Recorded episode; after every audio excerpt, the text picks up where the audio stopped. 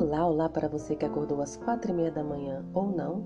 Hoje é sexta-feira, dia 6 de novembro de 2020.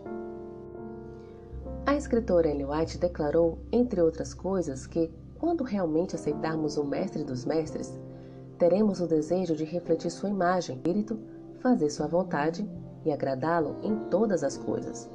Na companhia de Jesus Cristo, o dever torna-se um deleite.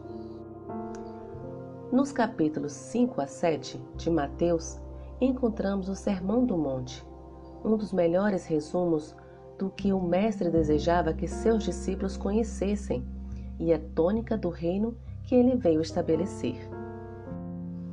Perguntas para consideração. Primeira, como Deus se dirigiu a Adão e Eva e também a Jacó, assim Jesus se dirige a nós.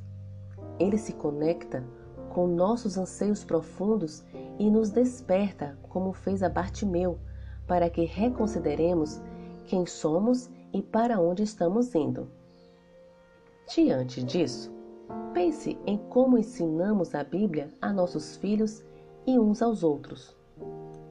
Qual é a diferença entre o ensino medíocre da Bíblia e o ensino convincente que realmente faz a diferença? Segunda, onde você está na jornada da vida? Essa questão é puramente pessoal ou pode ser útil discuti-la com pessoas em quem você confia?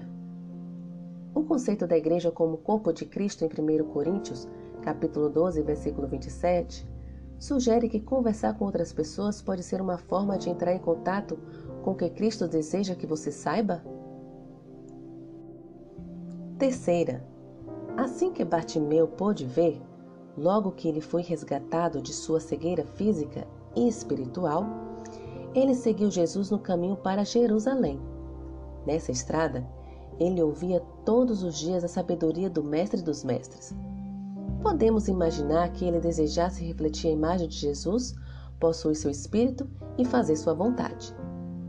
Porque alguém se deleitaria, como lemos no livro Caminho a Cristo, em seguir um padrão tão alto quanto o que Jesus defendeu no Sermão do Monte? Quarta, como discernimos entre o bem e o mal?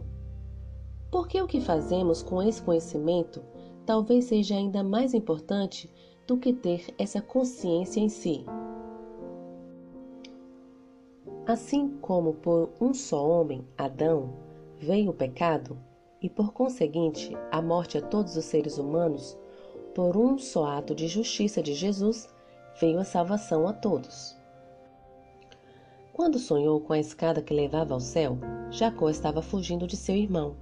Por meio do sonho, Deus mostrou sua graça e perdão a Jacó, mesmo quando este fugia da consequência dos seus pecados.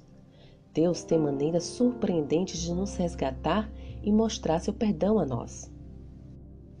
Jesus era o Verbo, o unigênito do Pai. Ele se tornou carne e habitou entre nós.